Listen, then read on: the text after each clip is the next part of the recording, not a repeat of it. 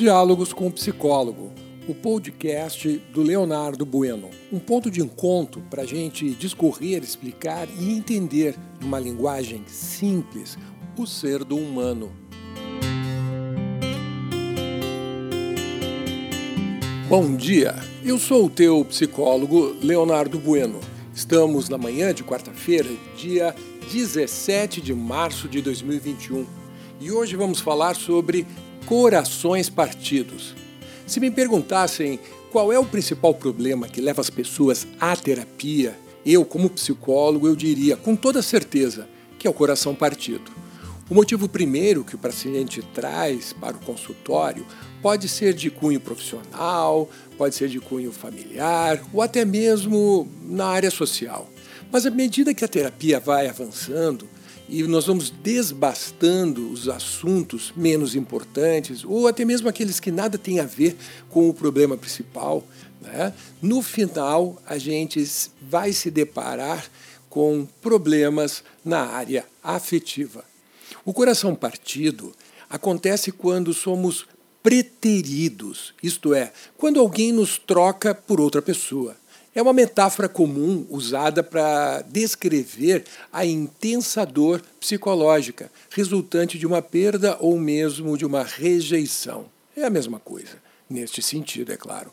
Muitos sentem esta dor psicológica até mesmo no corpo, dores de cabeças, do, dores eh, no peito, falta de ar, ansiedade. Né? E, neste sentido, podemos ser preteridos por quem? É muito fácil a gente pensar coração partido, a gente pensar um relacionamento afetivo amoroso sexual com namorado, namorada, é, é, marido, com esposa, não é verdade? Mas não.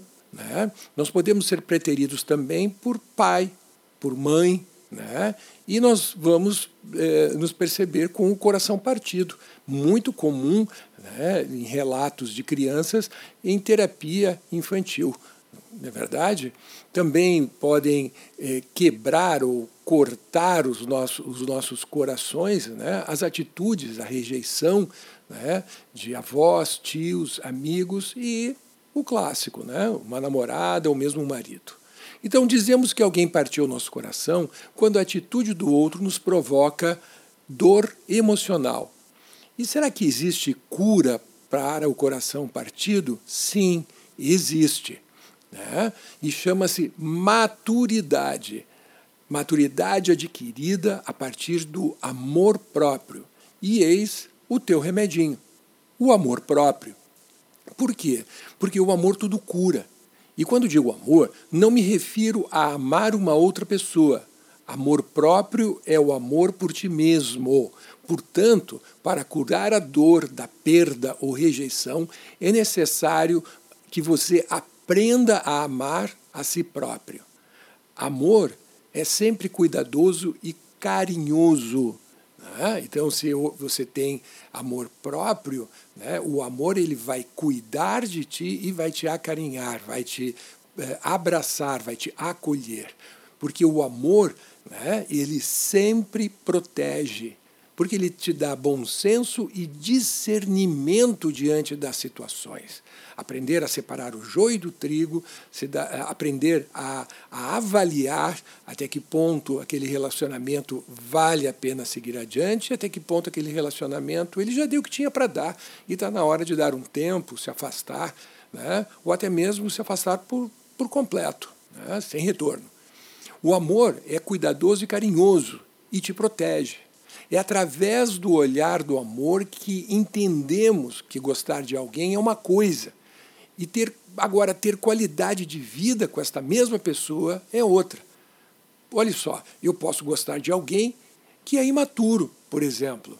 E se eu der vazão ao relacionamento, né, é óbvio que um dos dois vai se machucar. E muito provavelmente que vai se machucar é, sou eu, né, que, que, que tenho mais idade. Na idade que tenho, né, 25, 20, 25, 55 anos de idade, querer me, é, me relacionar com uma moça de 19, 20 anos, não vai dar muito certo. São momentos completamente diferentes de vida. E alguém vai ter que abrir mão da suma própria vida para viver a vida do outro.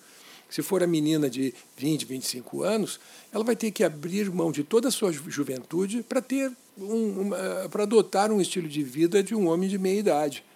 E o, e o inverso é verdadeiro, sendo que eu já não tenho mais é, saco, eu não tenho mais paciência para determinadas atividades que são altamente divertidas para aquelas pessoas que ainda estão com 20, 25 anos de idade.